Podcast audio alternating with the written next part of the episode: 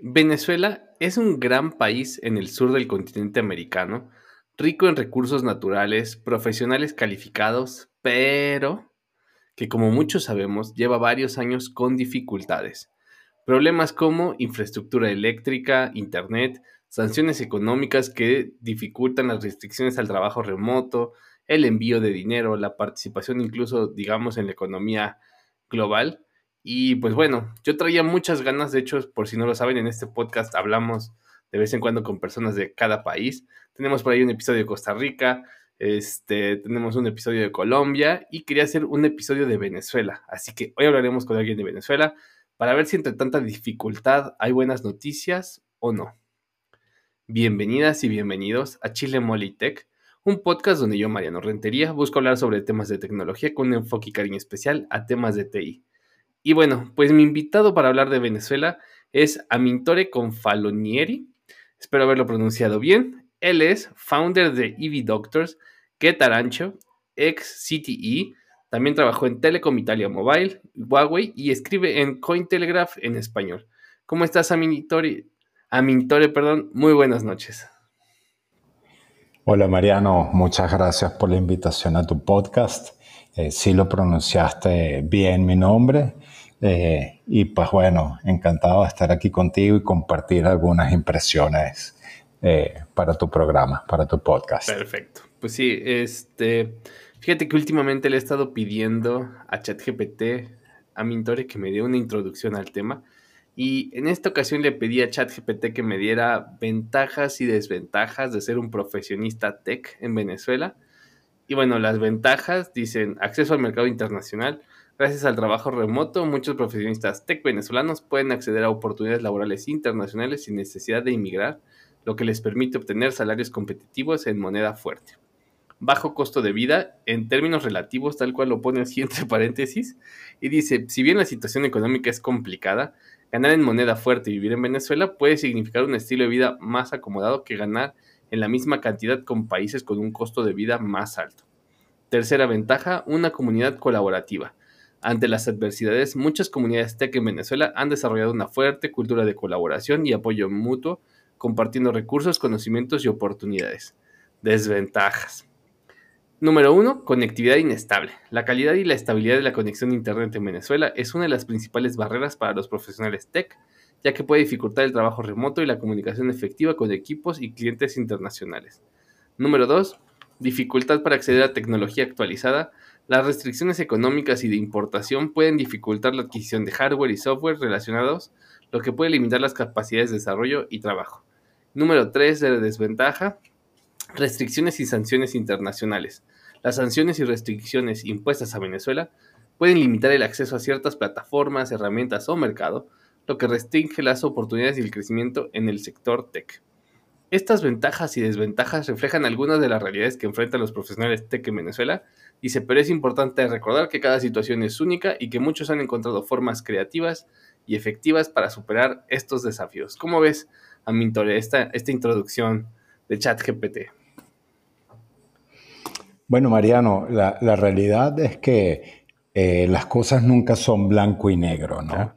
Eh, desde mi experiencia, en, donde he tenido la oportunidad de, vivir en varios países de Latinoamérica, eh, como te comentaba, más reciente en México por dos años, pues bueno, siempre hay puntos a favor y puntos que no son tan a favor. Eh, en, el caso específico de Venezuela, sí, es verdad, hay eh, un tema de infraestructura que está muy por debajo de los niveles de cualquier país de Latinoamérica en ciudades que no son la capital, que en ciudades eh, diferentes a Caracas, el servicio eléctrico puede ser muy inestable, eso es una realidad. Sin embargo, en Caracas, eh, las fallas que pueden ser eh, por sectores son muy de vez en vez, ¿no? por otro lado, pues sí, hay, hay muchos proveedores de servicios de Internet que son muy malos, pero hay otros que son muy buenos. Okay. Toca, toca pagarlos, ¿no? Eh, es, una realidad. Igual que en muchos países de Latinoamérica, ¿no? O sea, aquí en México, o sea, un poco lo que platicas, digo, yo lo leía y decía, bueno, ¿qué tanto es tantito, no? O qué tanto es tan blanco o negro, ¿no? O sea, yo que colaboro en trabajo en equipo remoto aquí en México, es muy seguido que al menos una persona, yo creo que no hay, de mi equipo de 60 personas, no hay un solo día de una semana en el que alguien de esas 60 personas no tenga problemas de luz o de internet. Es muy normal. No ha de ser tampoco a lo mejor tan grave, no sé qué, qué tan tanto es el problema por allá, pero a mí me pasa de vez en cuando y tengo eh, que eh, estarme moviendo, ¿eh? Exactamente, es como, a ver, si vamos a trabajar remoto, si vas a tener tu home office funcionando, pues bueno, independientemente de, la buena infraestructura que tú vayas a tener, pues en tu casa vas a tener que tener un UPS, un UPS, eh, como mínimo, y pues bueno, tienes que tener un proveedor de internet de fibra óptica que tenemos. Yo en mi casa tengo 200 megas mm.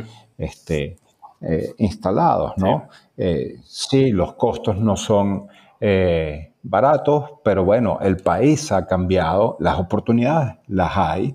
Efectivamente, igual que para cualquier latinoamericano, el venezolano en tech puede, eh, puede aspirar cualquier trabajo remoto siempre que su preparación lo permita.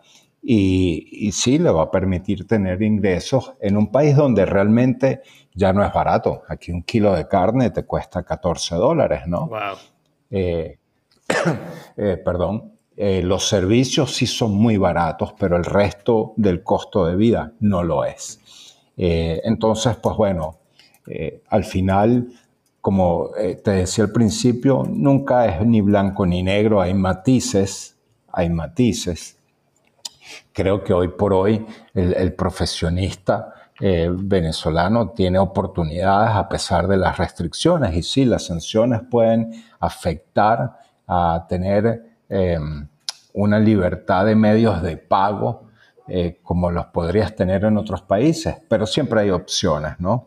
Hay opciones a, través de tarjetas prepagadas o cuentas que puedas tener en el extranjero. Venezuela ha sido un país eh, bien particular porque a diferencia de Latinoamérica, el venezolano siempre ha tenido cuentas en bancos de Estados mm. Unidos desde el que menos gana hasta el que más gana. ¿Por qué? Siempre. Porque hemos vivido siempre en una situación de devaluación de la moneda. Entonces, cuando piensas en ahorrar, pues tienes que hacerlo en moneda dura y, pues bueno, te, te impresionas la cantidad de gente, de venezolanos que tienen mm. cuentas en el extranjero.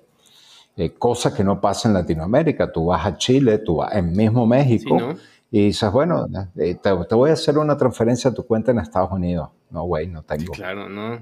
yo pienso en mi círculo familiar y nadie, nadie tiene, ¿no? Este, yo... Eh, no es normal. Es, no es normal, ¿no? Y, de hecho, ¿no? A lo mejor será normal para la gente que vive en la frontera, pero para el normal de México no es. Exactamente. Entonces, pues bueno, volvemos a caer en lo mismo, ni es blanco ni negro, hay matices. Yo creo que las oportunidades están igual para cualquier otro latinoamericano o para cualquier otra persona, porque al final, independientemente de problemas que puedas tener de infraestructura, de acceso a medios de pago, eh, pues todo depende de la preparación que tienes como profesionista y de lo bueno que seas para buscar esa oportunidad. Y, aquí hago una salvedad, buscar un trabajo es un trabajo. Ok. Sí, eso es muy cierto. Eh, ¿Qué hay del empleo, eh, Amintore? Ahorita que lo mencionaste, hay mucho empleo, no hay tanto empleo, el empleo es mal pagado. ¿Cómo, cómo está la situación? Vamos a pensar en el empleo que accede un venezolano para trabajar en Venezuela, ¿no? Que, insisto, uso la misma analogía para un mexicano trabajando en tech en México no es lo mismo que un mexicano trabajando en tech para una empresa de Estados Unidos o una empresa de Europa. No pensemos, ajustémonos a eso. Sí, bueno, fíjate, pues eh, los años de crisis de Venezuela, sin duda, eh, colocaron al país 10 años por detrás del resto de la región. Entonces, a nivel de tecnología, estamos muy atrás con respecto a lo que sucede en el resto de los ecosistemas de startups eh, de Latinoamérica. Y, eso implica, por un lado, que la oferta de empleos tech de startups que están viendo el mercado venezolano como su primer, eh, como su lugar de inicio, es reducida. Pero lo interesante es que ya desde hace año y medio se ha venido formando un ecosistema tech de cierto valor, de cierta importancia, de ciertas dimensiones en el país, en donde tenemos hubs que ya tienen acuerdos con aceleradoras como Techstars, por ejemplo, con AWS. Eh, tenemos el Founders Institute, actualmente por lo menos con Ivy Doctors estamos en el programa de aceleración del Founders Institute en el capítulo Caracas. Eh, entonces, eso pone la situación interesante para aquel que quiera replicar un modelo de negocio ya existente en otro país, en Venezuela, porque no existe. De hecho, nosotros tenemos, y es, una, es un caso conocido, eh, una startup que se llama Yumi, que es delivery, eh, y que tiene también una, un vertical de movilidad que se llama Yumi Rides, que ha sido muy exitosa y levantó 48 millones de dólares en Silicon Valley. Eh, tenemos varios casos de éxito ya eh, en el país porque, bueno, al final hay necesidades y hay gaps que cubrir, hay huecos que cubrir. entonces, es el momento, ¿no? Sí, es, ese tema de... Yo, yo, pienso que es una oportunidad, ¿no? Es una oportunidad constante y a veces hay gente que critica el decir, a ver, hay este modelo de negocio que funciona muy bien o medio funciona en países de primer mundo, probémoslo en otros países en donde estas empresas pues aún no tienen el interés de acceder, ¿no? ¿Y por qué? De hecho, de hecho yo trabajo en una startup de Estados Unidos y, muchas de las preguntas que a veces nos hacen es, ¿cuándo lanzan en México, no? Y yo, pues yo creo que nunca, ¿no? O sea, si te soy sincero, o sea, no, no, el tamaño del pastel allá sigue siendo tan grande que no nos lo hemos podido, o sea, comer, ¿no? O sea, seguimos enfocados en acabarnos ese pastel antes de irnos a comer otro, ¿no? Eh, que no es el caso a lo mejor de todas las empresas, pero pues no tiene nada de malo realmente eh, replicar ciertos modelos de negocio en otras regiones y copiar lo bueno, adaptarlo, como le decimos mucho en México, tropicalizarlo, por ejemplo. Yo la analogía del sushi, ¿no? Que está tropicalizado en México, no es el mismo sushi que te vas a comer en Tokio, ¿no? O sea, aquí le ponen una salsa que se llama salsa Tampico y obvio que esa salsa no existe en Japón, ¿no? O sea, tiene el nombre de una ciudad de aquí. Entonces, bueno, no le veo nada de malo en el concepto de tropicalizarlo. Y habrá gente que poco a poco pruebe, pues, usando la analogía del sushi, ese sushi y va a ir acomodando su paladar a un sushi más japonés, ¿no? O sea, entonces, este tema de traer startups con modelos de negocio que están probados en otros lugares del mundo no tiene nada de malo, ¿no? Podemos copiar cosas de África, de Asia, de Estados Unidos y, y son exitosas, ¿no? Y a veces llegan las empresas americanas tarde y no logran tampoco, pues, entrar en las particularidades del, del, mercado, ¿no? Que pues el servicio postal no es tan bueno y muchas otras cosas que, que son diferentes, los métodos de pago, este, manejo de efectivo, cosas así que no, pues que no están acostumbradas, ¿no? Entonces, esa empresa que mencionas, Yumi, yo la he visto pues mucho en Twitter, eh, hay varias personas, de hecho cuando pregunté sobre este tema, de los, voy a decir, de, bueno, de los varios personajes que me, que me recomendaron, incluyéndote a ti, salieron varios empleados de Yumi, no sé en qué niveles, pero yo ya los vengo viendo, ¿no? Incluso tienen el batch de Twitter que, que no todos tienen, que cuesta creo 10 mil dólares al mes, este, tenerlo y se lo regalan a tus empleados si tú lo quieres. este, pues, pues, pues, no, es, no es cualquier cosa, ¿no? Como dices tú, Amintore. Sí, de hecho, fíjate, eh, y hay algo que es muy común que nosotros eh, en el ecosistema, pues tú sabes que siempre lo decimos, si tu startup no está siendo copiada mm. o si no existe ese modelo de negocio, preocúpate, porque a lo mejor no tienes mercado. Entonces, copiar un negocio o una idea ya validada en otras latitudes y llevarlas a donde tú te encuentras, eh, tiene, es mucho de bueno. Y no es que no tenga nada de malo, tiene mucho de bueno y porque es una oportunidad, ¿no? Y, es el caso de Venezuela y lo que sucede ahora. Hay muchos modelos de negocios que se pueden eh, adaptar al país, mejorar o cambiar y después exportarlos al resto de los países con un diferencial importante. Sí, ese es un buen punto. Em, tengo aquí unas preguntas, voy a hacer unas preguntas tal vez incómodas también a Mintorio, pero ni, nada personal. Eh, ¿Qué tanto afecta el tema de las sanciones? Eh, yo, por ejemplo, sé que, por ejemplo, plataformas de pago como Deal no te permiten contratar personas de Venezuela por temas de compliance. Hay empresas de Estados Unidos que te piden hacer un, background check, un registro de antecedentes.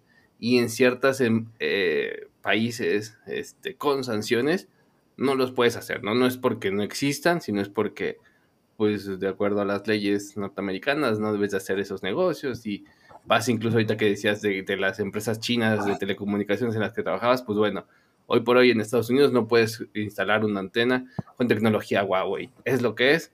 Y, pues, no se trata de que sea mala tecnología, ¿no? Se trata de que pues hay, unos temas políticos fundados o no. No, no vamos a meter. ¿Qué tanto afecta el tema de las sanciones? Bueno, no, definitivamente sí, eh, desde ese punto de vista, en términos de uso de algunas plataformas y tener acceso a algunos medios de pago, te, te lo puede hacer complicado, pero por lo menos si tú te sientas a hacer tu tarea, tú vas a conseguir al menos 19, 20 formas para tú poder cobrar diferentes a las tradicionales que las sanciones no te lo permiten y sin, y sin caer en ninguna zona gris, sino totalmente legal. Eh, entonces, a ver, ante un escollo o, un problema siempre tienes un montón de soluciones, pero bueno, hay que sentarse a hacer la tarea y verificar cuál va a ser mi mejor opción. Pero sin duda hay montones de formas de, de resolverlo. Ahí te va otra pregunta incómoda, que yo también creo que no solamente aplica a Venezuela, sino a muchos países de Latinoamérica. ¿Se está yendo o ya se fue el mejor talento Amintore? Bueno, eh, el periodo de, de huida del país que comenzó tal vez en el año 2016 y, se, y, se mantuvo de manera constante hasta el año 2019 eh, fue importante. Tal vez se habrán ido eh, alrededor de 5 millones de venezolanos, dicen las estadísticas. De esos 5 millones habrá gente muy buena y habrá gente muy mala. Eh, sin embargo, eh, recursos técnicos hay. Eh, tenemos en el país buenas universidades, hay buenos profesionistas y, y, pues bueno, en ese sentido no, no veo una desventaja competitiva para, por ejemplo, una startup que quiera comenzar operaciones en el país y contratar talento local. Ok, ok. Eh, hice varias preguntas en Twitter a Mintore para, para hacerle a la persona que viene este podcast. Algunas son, todas, todas creo tienen valor hasta, hasta esta, que ahí te va. La pregunta es, ¿por qué sigues en Venezuela, bro? Eso pregunta Brandon Jaime. Sí, bueno, como te comentaba en mi historia, eh, yo tuve mi aventura en México por dos años. Eh, después la pandemia me hizo eh, quedarme en Venezuela y no, no seguir replicando lo que estaba tratando de hacer en, México. Eh, pero yo sí creo que un poco fuera de mi caso, porque yo eh, me fui y después volví por otras razones, pero en el caso del que no se ha ido, por la razón que sea que no se haya ido, hoy en día tiene mucha más oportunidad que las que podían haber hace cinco o seis años atrás y hay una oportunidad importante eh, con respecto al resto de los países de Latinoamérica. Porque venga, eh, hay campo, hay, mucho por construir, ¿no? Así está. Hay campo, hay mucho por construir y eso es una oportunidad. Y, si lo piensas en tech, más aún. Eh, porque estábamos hablando de negocios y de, modelos de negocios que son escalables, que te permiten eh, llegar a, límites que no te podías imaginar con mucho menos recursos que un negocio tradicional. Entonces, eh, de hecho, si, si algo yo le digo al que pueda estar afuera y no muy bien, pues bueno, el momento de regresar es ahora, ¿no? Mm es, buen momento en la ola, ¿no? Yo creo que sí, lo que, lo que dices es, a veces eh, hay entornos muy competitivos, ¿no? Platicábamos un poquito eh, fuera del podcast eh, antes de empezar a grabar y me decías, en México el tema es muy competido, de hecho es muy difícil generar startups. En México yo diría que más que por el gran ambiente de startups que tenemos, por el tipo de sociedad que tenemos, por la riqueza que está eh, ciertas empresas familiares que controlan demasiado el mercado, etcétera, ¿no? Entonces, pues de hecho, sí se siente el, campo abierto, pero cada que quieres entrar hay un montón de, restricciones que no precisamente son del gobierno, sino del, estilo de mercado de acá, ¿no? Otra de las preguntas que, que, me hacen es Eli, arroba Musa Raizen, y dice, ¿por qué hay tantos prepotentes en el área de tech? uno estudia o hace algo y tiene que llegar alguno a decir que él o ella lo hace mejor.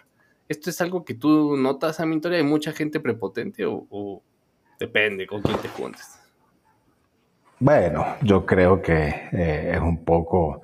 Eh, en los jardines tienes todos tipos de flores, ¿no? Lo que yo sí creo y es evidente es que eh, el que tiene más, ego, el que es más narcisista es seguramente el que tiene menos calificaciones, ¿no?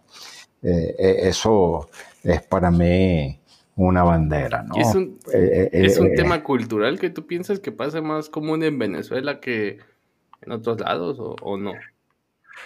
No, no, yo, yo, creo que sí pueden haber muchos, pueden haber sus casos de de egos y narcisismos que a su vez yo siempre los ato a poca capacidad y poco nivel intelectual y profesional eh, y muy baja inteligencia emocional.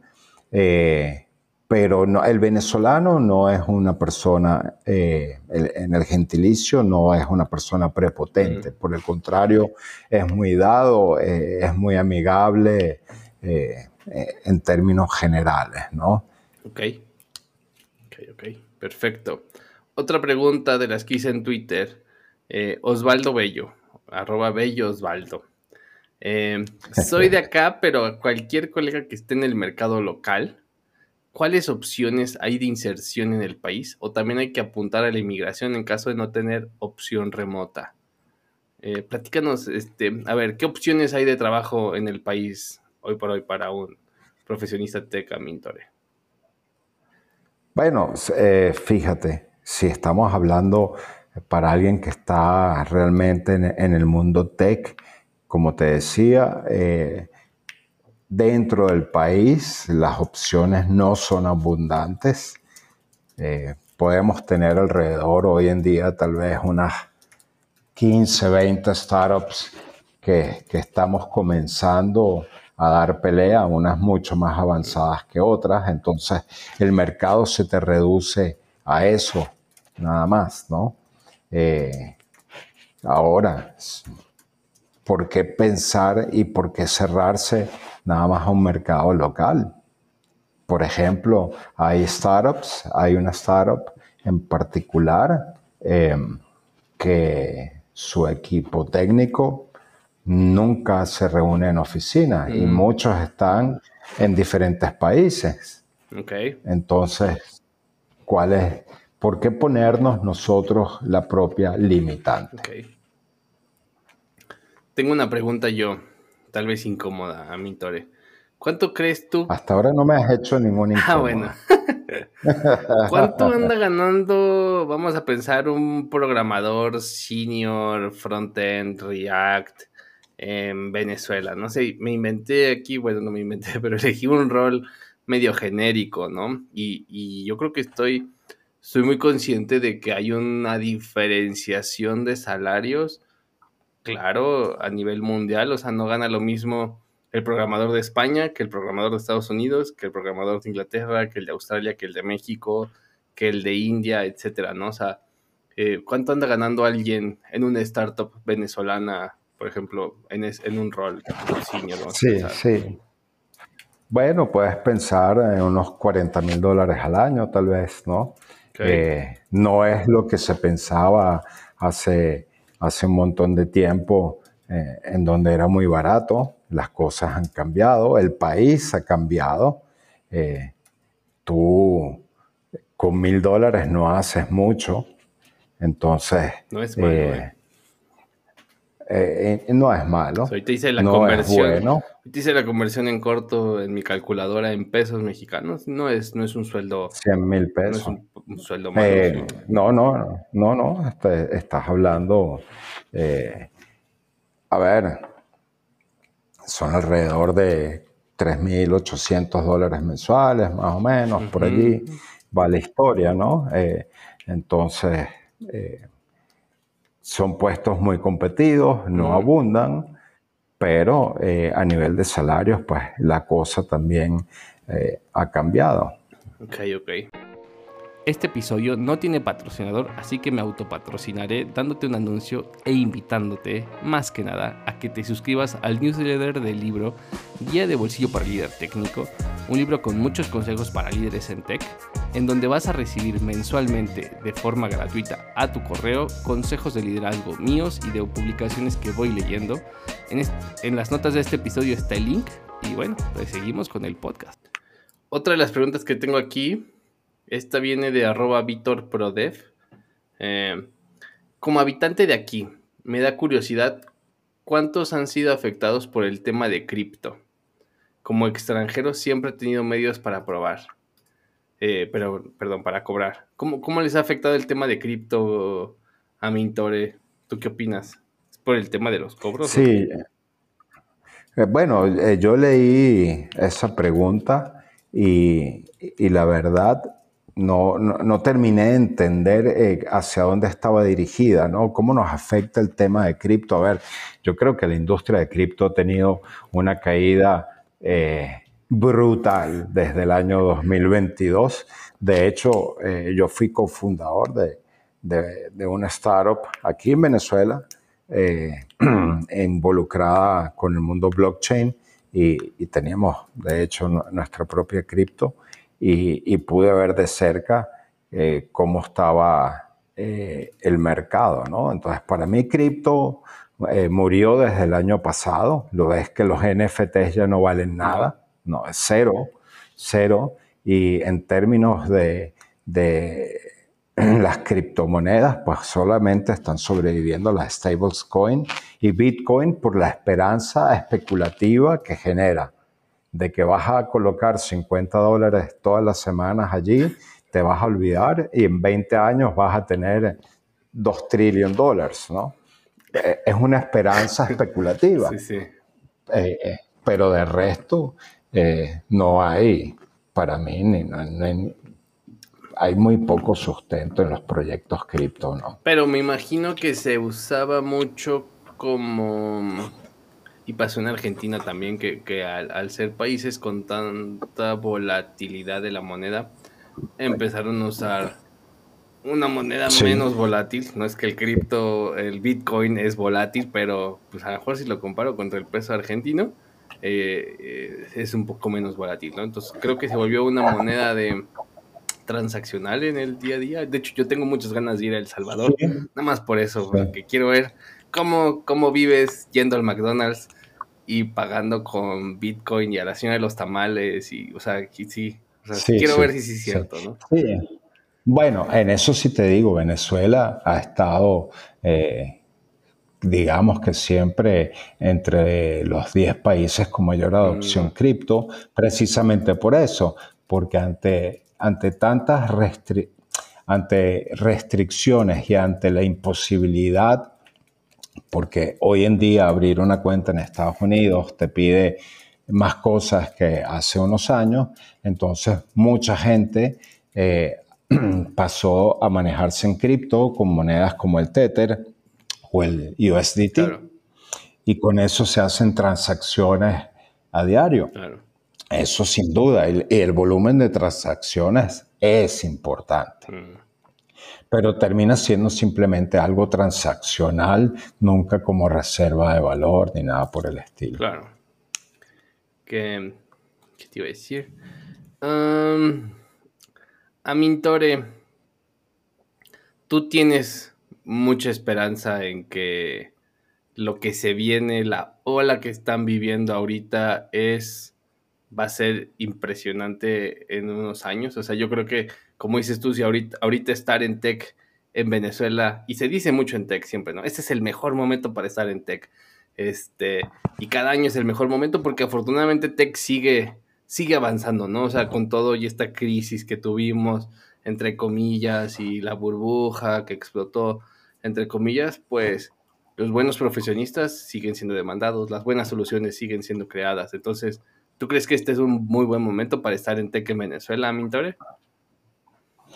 Pues bueno, fíjate, eh, gráficamente, Venezuela eh, está, digamos que estamos en el centro de la Tierra. Entonces el espacio que tienes para mejorar es brutal y eso es oportunidad. Ah, claro, no vamos a estar en los niveles que estábamos hace 15 años, 20 años, no vamos a llegar ahí tan rápido. Pero desde el punto de vista de oportunidad, me parece que es importante, porque al final, ¿qué es la oportunidad? La oportunidad es tener la, la, posibilidad de probar una idea de negocios y este, implementar una solución en un mercado que está necesitado de esa solución y que no tiene ningún tipo de respuestas. Entonces eso te puede permitir eh, avanzar mucho más rápido que en una economía tradicional, un poco más estable, en donde hay un montón de competidores, en, donde eh, las cosas eh, son mucho más difíciles, ¿no? Entonces, sin duda, ahí yo veo una oportunidad importante. ¿Qué te iba a decir? ¿Cómo te va con tu startup, Amintore? Me gustaría que me platicaras tantito de Ivy Doctors. ¿Cómo, cómo te va? ¿Cuáles son los retos? Bueno, eh, vamos sudando sangre, como, como, como, todo founder, como, como, debe ser, ¿no? Eh, no he parado y precisamente hace, hace una hora terminamos la sesión de, de aceleración hoy, de, de, hoy con el Founders Institute y bueno, aquí tú ves que, que sigo. Eh, vamos avanzando, estamos con, con, nuestro MVP, pues yo creo que ya de aquí a un mes eh, lo tenemos listo. Uno, uno dice, los MVP son muy sencillos, muy fáciles, hermano, pero cuando te pones a probarlo, el, el onboarding y empiezas a, entrevistar usuarios para entender cómo, cómo ven este, la, la, eh, la interfaz de tu, de tu producto, eh, empiezas a ver que, no es tan simple, ¿no? Eh, pero calculamos que de aquí a un mes podamos tener el MVP listo y si Dios quiere, pues también todo el tema eh, de incorporación y regulatorio controlado para poder comenzar nuestras operaciones. Hemos avanzado muchísimo. Eh, Ivy Doctors es eh, un marketplace universal de salud y hemos tenido acercamiento con asociaciones y colegios médicos y hemos tenido muy buena recepción y de hecho están muy emocionados con el proyecto, algo que es súper interesante porque eh, el profesionista médico es muy tradicional, rara vez es, es, eh, muy amigable con la tecnología, pero bueno, aquí hay una necesidad, ¿no? Y, es una necesidad que hay en toda Latinoamérica. Hay 8 millones de latinoamericanos mueren todos los años porque no tienen acceso oportuno a salud, a servicios eh, de salud y atención médica. Y el problema no solamente es el costo, el problema es que no hay visibilidad, porque a lo mejor yo no puedo, a lo mejor yo no tengo los 400 dólares para pagar una consulta con el traumatólogo X, pero sí puedo tener 50 dólares para pagarlos con un traumatólogo Y que por la diferencia de precios no quiere decir que sea mejor o peor, simplemente cada uno le da un valor determinado a su trabajo. Pero en términos de acceso a salud, eh, estamos apostando a hacer la salud asequible a través de la visibilidad de oferta. Mm. Entonces, sí, sí. Eh, ese es el reto que tenemos y desde el punto de vista médico hemos tenido muy buena, muy buena acogida. Desde el punto de vista de los usuarios, pues bueno, ni, lo voy a mencionar porque es como cuando tú ofreces créditos en un país donde no hay crédito, todo el mundo lo quiere. Entonces, aquí tener la posibilidad de tener visibilidad de toda la oferta de servicios médicos, medicina y seguros, pues es, eh, eh, es elevada, ¿no? Y por ejemplo, este producto para los médicos venezolanos, em, ¿qué tan bien recibido es? ¿Es parte de tu enfoque? Sí, como te decía, hemos tenido muy buen feedback de, las asociaciones médicas, ¿no? Eh, porque los médicos uno los puede ver y los puede pensar como una clase de élite, pero la verdad es que eh, la crisis en Venezuela hizo también que los pacientes disminuyeran de manera drástica. Y, los médicos, ¿cómo se promocionan? Los médicos viven del boca a boca. Mm, ah, bueno, pero imagínate, ahora vas a tener una Amazon de servicios de mm. salud, en donde cuando la gente quiera y piense en salud, en medicina, en atención médica, pues bueno, va a conseguir todas las opciones. Entonces estamos poniendo millones de pacientes en la puerta de los consultorios de los doctores. Qué interesante. Entonces el MVP ya viene y pues a ver, a ver qué tal, ¿no? Y, todavía ves lejos competencia, o sea, todavía ese es un punto a lo mejor interesante del tema de Venezuela, ¿no? A lo mejor yo pienso en este startup, lanzarlo en México y a lo mejor voy a pensar, ni siquiera sé, pensar que a lo mejor hay dos o tres que lo hacen algo similar, que a lo mejor no hay un solo que, sea el que, el, que, el que tenga más fuerza, a lo mejor sí hay una marca que ya lleva un poco más años, pero aún así no, a decir, tiene un 50% del mercado entre todas, ¿no? O sea, todavía queda mucho también, pero ¿qué tal esto? ¿Qué tal esto por allá? O sea, ¿tú ves como más lejos a la competencia o, de todas formas el ambiente está, está, está caliente? Pues bueno, mira, eh, nunca subestimo la posibilidad de la competencia, ¿no? Eh, hay algunos actores trabajando en verticales específicos, como puede ser eh, seguros o telemedicina. nuestra propuesta es mucho más ambiciosa. nuestra propuesta es interconectar el ecosistema de salud que está sumamente fragmentado y, y pues bueno, tú como usuario, pues bueno, a lo mejor, y te hablo en términos de México, pues bueno, ah, con Sofía tenemos seguros y a lo mejor con esta otra tenemos telemedicina y con esta otra eh, startup este, puedo resolver mis problemas. Eh, bueno, la farmacia San Pablo acaba de comprar una plataforma para hacer medicina online, ¿no? Entonces, ah, bueno, y tengo a esa para comprar mis medicinas pero nuestro, nuestro diferenciador es que vamos a integrar todo en uno, ¿no?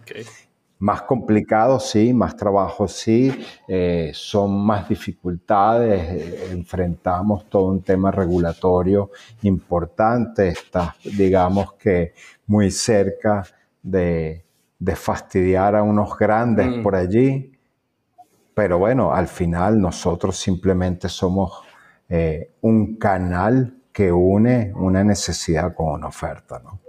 Perfecto, Amintore.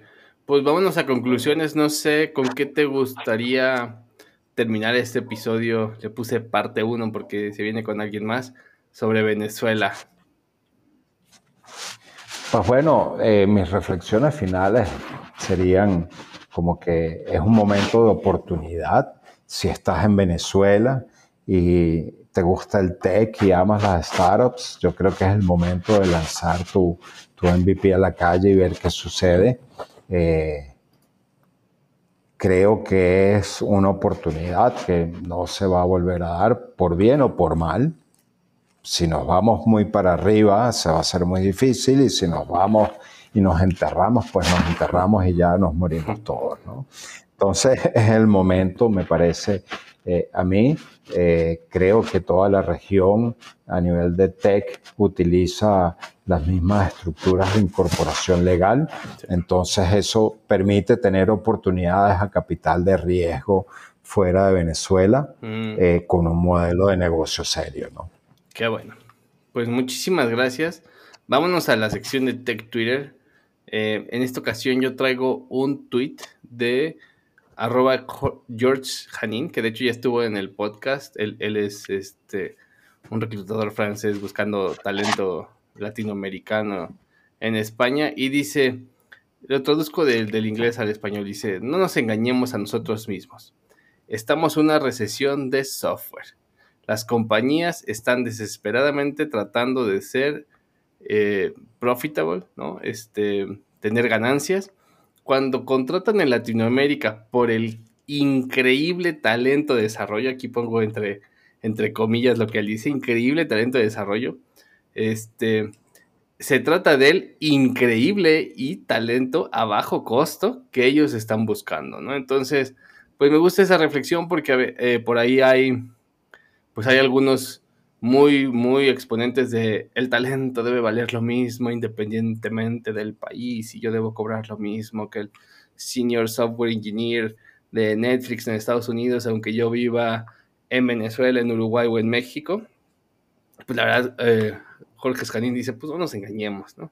Vienen por los precios bajos y también que hay buen talento, pero pues vienen por los precios bajos, así que pues, tampoco querramos subirle subirle a todo, ¿no? ¿Qué opinas de esto, Amintore? ¿Tú lo has notado? Sí, bueno, sin duda, pues, ¿no? Eh, los mercados son diferentes y, pues bueno, hay situaciones del entorno de cada país que de una manera u otra pues transforman eh, situaciones.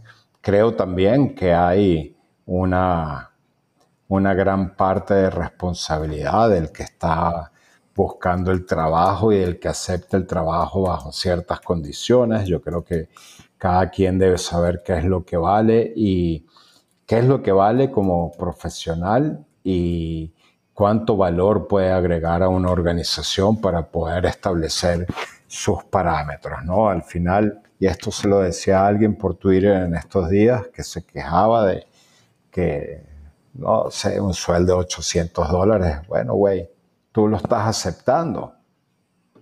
Opciones hay, opciones hay. Y, al final, eh, para ponerlo en, lenguaje chilango, más de 800 dólares te lo puedes hacer vendiendo tacos en la calle. Entonces... Sudas un eh, poco más, pero eh, pues, lo puedes hacer, ¿no? exactamente. Entonces, creo que hay una responsabilidad de cada quien también eh, independientemente de la situación que cada quien pueda estar viviendo, que, también cuenta. Perfecto. Amintore, tú traes un tweet propio que dice, mensaje a mi yo de 30 años. Llamarte founder o CEO no te convierte en founder o CEO. Cuéntame, cuéntame de dónde viene esta, esta inspiración. Sí, bueno, es una, una reflexión porque, bueno, es, divertido cuando tú vas pasando por los perfiles de Twitter y ves CEO, COO, CFO, eh, y, puedes conseguir hasta un CEO de un carrito de tacos, ¿no? O de perro caliente, o de hot dogs.